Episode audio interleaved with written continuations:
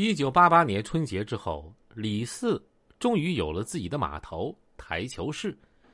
营业的第三天，他的台球室就来了一个仇人兼顾客，谁呀？二虎。一九八八年农历大年初八是高欢的生日，他自从放寒假回家，就和赵红兵每天腻在一块儿。这天过生日，当然更要在一起过。赵红兵也邀请了李四儿、孙大伟等人，一起去他的饭店喝酒庆祝高欢的生日。东北的春节，多数人都吃两顿饭，也就是早上十点左右一顿，下午三点左右一顿。那天下午，大家又都喝多了。当天下午，李四儿离开之后不久，他的台球室就来了一个小混混，要和台主打台球。在八十年代，通常打台球的都是两个朋友一起来，然后对打。但是也有少数的人一时找不到朋友啊，只能单独去打。一个人怎么办呢？台球室的老板通常都备有一两个专门陪打的人，陪打的通常台球技术都比较精湛，称为台主。李四儿这的台主是一个叫王宇的小兄弟。李四儿不在的时候，他还同时负责收银。王宇的台球技术精湛，是全市有名的台球高手，在八十年代就已经能打出缩杆等高难度的球。这个小混混和王宇打台球的时候啊，不停的骂骂咧咧的，也不知道是在骂球呢，还是在骂人呢。王宇虽然火气也挺大的，但毕竟啊。这是他大哥李四儿的生意，他也不好发作。两个人连挑五杆，王宇全胜。当王宇把最后一颗决胜黑八打进底洞的时候，那个小混混说话了：“哎，那黑八是我的球，你凭啥把我的黑八打进去了呀？黑八是你的球，你会玩吗你呀？”王宇已经忍半天了，现在有点按捺不住了。他看出来这小子。就是来找茬的，你他妈说谁呢？那小混混拿着台球杆子朝王宇走了过来。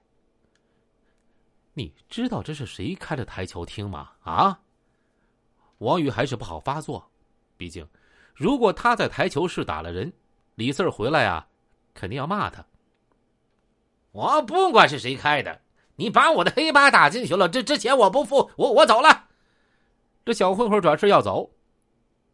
你站住！想白玩也不看看这是什么地方！王宇怒了，结果呢，这小混混啊骂了一句粗话，拿着球杆冷不防的就朝着王宇戳了过来。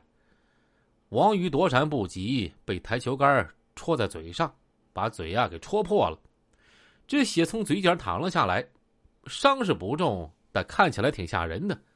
王宇盛怒之下，抡着台球杆朝着小混混打了过去。台球杆砸在小混混头上，这一下砸的也不轻。这王宇不仅台球打得好，单打独斗也很厉害。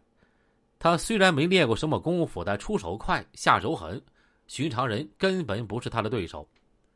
他知道，在近距离交手中，长长的台球杆啊，很难发挥真正的作用。他顺手抓起一个台球，朝着小混混的脸砸了过去，出手极快，砸中了小混混的脸。这小混混被这一台球砸得头晕眼花的。王宇抓起小混混的头发，抓着台球朝他的脸和后脑是没头没脑的连续乱砸，没几下就把这小子打得满头是血。滚！你他妈给我等着！这小子捂着脸走了出去。等着就等着，我看你有多大本事。两个小时之后，天擦黑的时候，王宇等来了二虎和他的六七个兄弟。这绰号啊，已经改成二瘸子的二虎，穿了一件旧军大衣，双手对插揣在军大衣的衣袖里，走路慢慢悠悠的，一瘸一拐，胡子拉碴的，这整个人看起来啊很颓废，只有一双眯眯的小眼睛闪着金光。这下王宇明白了。这个小混混啊，就是二虎派来找茬闹事儿的。二哥就是他。那小子指着王宇说：“他拿台球砸的你是吗？”二虎问那个小混混：“哎，是。”那好，他拿哪颗台球砸的你？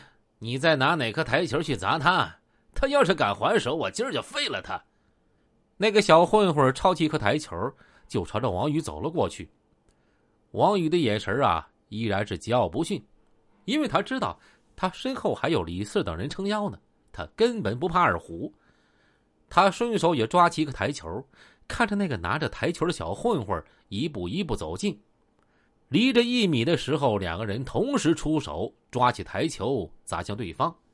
这次啊，又是王宇出手快，他手里抓了台球，他那台球啊就砸在小混混的眼眶上，而那个小子的台球砸在已经灵巧闪过的王宇的肩膀上。那小子嗷的一声惨叫：“给我上！”二虎冷冷的从牙缝里挤出这个字儿，于是他身后几个兄弟。一哄而上，王宇寡不敌众，很快被打倒在地。